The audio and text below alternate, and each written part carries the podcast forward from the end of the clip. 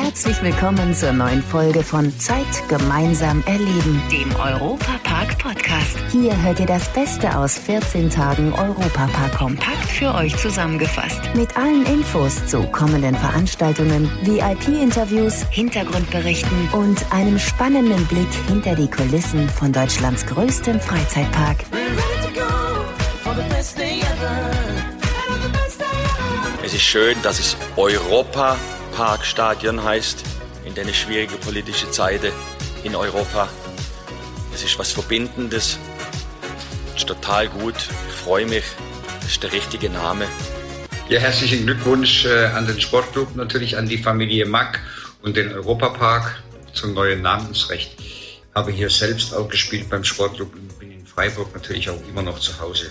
Aus meiner Sicht passt das wirklich auch hervorragend zusammen. Zwei Institutionen aus der Region, die wirklich auch beide für Bodenständigkeit und Verlässlichkeit stehen. Hallo zusammen, ich bin Matthias Drescher. Und ja, man hört es dem Trainer Christian Streich und dem Ex-Fußballnationaltrainer Jogi Löw regelrecht an, wie sehr sie sich darüber freuen, dass die Zusammenarbeit zwischen dem SC Freiburg und dem besten Freizeitpark der Welt mit dem Namen Europaparkstadion für die neue Spielstätte in Freiburg gefestigt wurde. Zeit gemeinsam erleben. Im Gespräch mit Familie Mack. Mitte Oktober gibt's im neuen Stadion das erste Bundesligaspiel. Freiburg gegen Leipzig. Und damit wird das Europaparkstadion dann auch gleich eingeweiht. Über den jetzt ausgewählten Namen wurde lange diskutiert, verrät uns Parkinhaber Roland Mack. Ja, der Name ist, haben wir uns lange überlegt, lange diskutiert. Es war ja auch die Arena im Gespräch, aber wir haben uns dann sehr schnell auch dem Sportclub angenähert und gesagt, das ist ein Stück weit bodenständiger, passt zu Freiburg. Es gab immer schon dieses Schwarzwaldstadion, Dreisamstadion und jetzt das Europaparkstadion. Ein sehr emotionaler Moment. Ich als gebürtiger Freiburger, als echtes Popele äh, der Freiburger Region, im Elisabeth Krankenhaus geboren, äh, ist natürlich mit so einer Namensgebung und mit einer solchen Verbindung, auch als Fußballer letztlich, der ich ja war, sehr, sehr zufrieden. Die ganze Familie steht dahinter, die Mitarbeiter des Europaparks. Ich glaube, aus der Partnerschaft kann man echt was machen. Deutschlandweit ist der Park ja schon ziemlich bekannt. Roland Mack hofft aber darauf, dass durch den neuen Namen des Stadions noch mehr Gäste in die Region kommen werden. Der Fußball ist ja einer der Emotionsträger, der Träger von Begeisterung in Deutschland geworden. Er ist nicht nur Treffpunkt äh, von Familien, es sind Events heute, Fußballspiele. Es ist nicht nur das Fußballspiel, wo der Papa mit dem Sohn hingeht, sondern da ist die ganze Familie dabei. Dieses Treffen im Freiburger Stadion, im Europaparkstadion, ist ein Familienevent, so wie der Europapark auch. Und man kann natürlich sehr viele Kombinationen sich ausdenken, sei es, dass Fans hierher kommen nach Freiburg, noch einen Tag dranhängen, den Europapark besuchen und damit die Botschaft hier ist der schönste Freizeitpark Deutschlands und vielleicht sogar der Welt, wird uns dann auch nachhaltig äh, Gäste bringen. Seit drei Jahrzehnten besteht die Partnerschaft zwischen dem SC und dem Europapark. Und von dem neuen Namen sollen jetzt auch die Fans profitieren. Na gut, wir überlegen uns äh, Events auch im Park zu machen, Vorteilsregelungen für die, äh, für die Fans einzurichten im Europapark. Auch das bietet sich an. Es ist eine Steilvorlage und äh, was wir uns genau ausdenken, das müssen jetzt die Marketingleute äh, sich überlegen. Aber da gibt es ja extrem viele Möglichkeiten mit unseren Angeboten, mit unseren äh, tollen Angeboten, gerade für junge Menschen. Ich glaube, da können sich die Fans drauf freuen. Und äh, insofern ist das auch eine Basis für eine langfristige Partnerschaft. Nicht nur der Europapark-Chef Roland Mack ist froh, dass hier ein absoluter Volltreffer gelungen ist. Auch der Vorstand des SC Freiburg, Oliver Lecky, freut sich über den neuen Stadionnamen. Ja, ich bin zunächst mal wirklich sehr froh, dass wir mit dem Europapark äh, einen Partner jetzt für das Namensrecht gewinnen konnten, der einfach extrem gut zu uns passt. Uns zeichnet eine jahrzehntelange Partnerschaft aus. Wir kommen beide aus der Region, ähm, sehr, sehr verwurzelt, dennoch mit dem Ehrgeiz auch innerhalb der Republik zu wirken. Von daher, es passt eine Menge zusammen. Auch für Roland Mack stecken viele Emotionen im neuen Europaparkstadion. Ich als Freiburger, da schwingt auch ein Stück weit Herzblut mit. Jeder weiß, äh, ich bin in Freiburg geboren, ich bin ein Bobbele, ein echtes Bobbele. Ich möchte Sie kurz aufklären. Ein Bobbele ist ein echter Freiburger nur dann, wenn er im Elisabeth-Krankenhaus auf die Welt kam. Das war bei mir der Fall. Und es gibt in der Geschichte von Freiburg nur 55.000 Bobbele. Jetzt wird es schwierig. Das Elisabeth-Krankenhaus gibt es nicht mehr. Also es bleibt bei den 55.000 und da gehöre ich dazu. Und das Bobbele hat in Waldkirch damals auch selbst Fußball gespielt. Ich erinnere mich noch gut an die Derbys mit dem SC Freiburg, über 50 Jahre her. Da war der Sportclub noch weit, weit weg von dem, was er heute zeigt. Ich kann mich noch erinnern, wie wir dann auch den Sportclub in mit dem SV Waldkirch im Zaum gehalten haben. Wir waren zweimal südbadischer Meister, da durfte ich dabei sein. Und ich erinnere mich auch noch den ein oder anderen Spieler. Haas, Vorname weiß ich gar nicht mehr. Das war der Verteidiger bei mir. So ein kleiner, pummeliger, aber richtig energiegeladener, gefürchteter Verteidiger. Erst später dann mit Jogi Löw kam dann der Aufstieg. 78 ging die Entwicklung los und heute steht der Sportclub ganz, ganz oben. Mittlerweile in der Führungsspitze der Bundesliga macht uns natürlich besonders viel Freude. Der Europapark ist Namensgeber für das neue Stadion des SC Freiburg. Die Unternehmen, die passen perfekt zusammen. Beide sind familiär, sympathisch und in einer wunderschönen Region beheimatet. Jetzt freuen sich alle Beteiligten auf ganz viele Jubelschreie im neuen Europaparkstadion.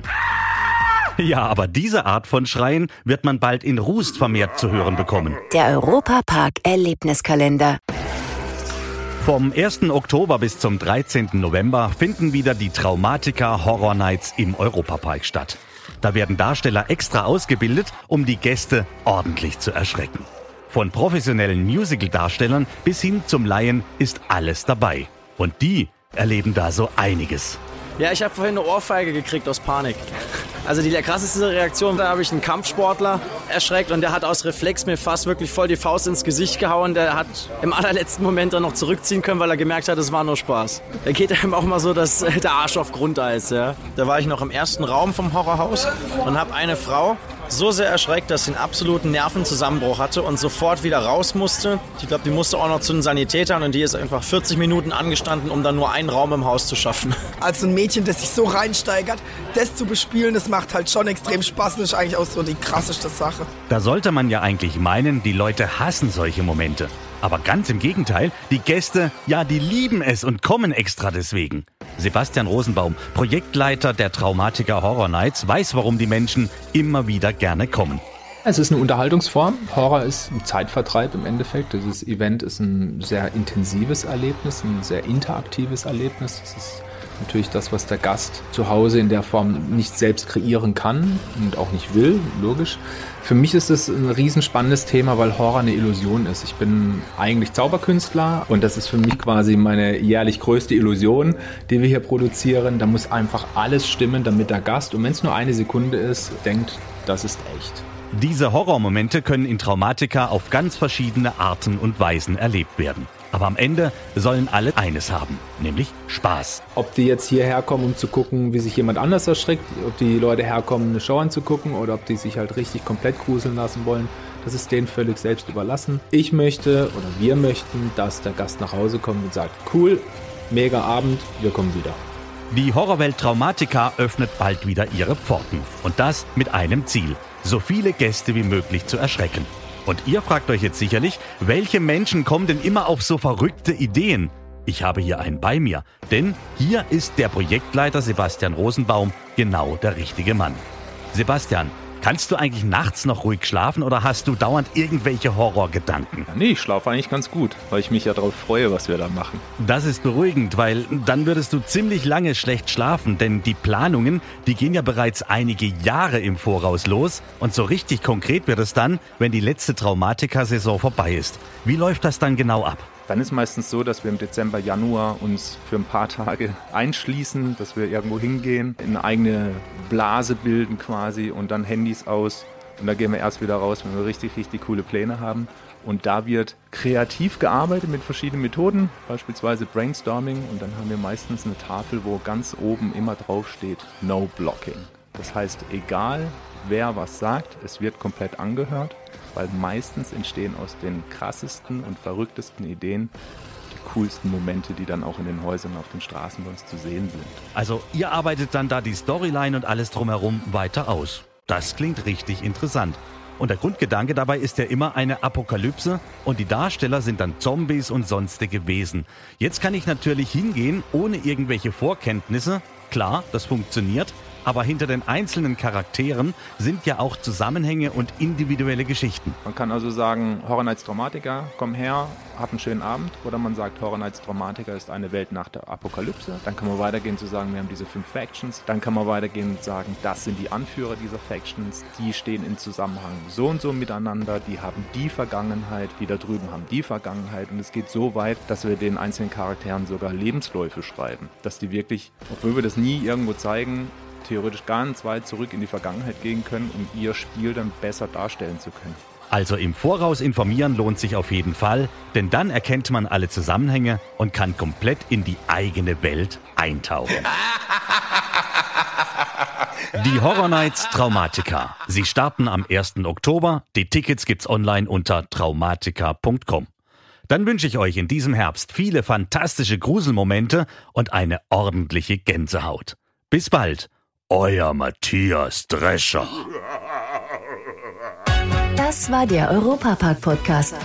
Noch mehr Infos und Berichte aus Europa und Deutschlands größtem Freizeitpark gibt es jeden Tag beim Europaradio auf europa.radio und samstags vormittags auf Schwarzwaldradio. Bundesweit auf DAB Plus, per Web und in der App. Vielen Dank fürs Zuhören und bis zum nächsten Mal bei Zeit gemeinsam erleben, dem Europapark-Podcast.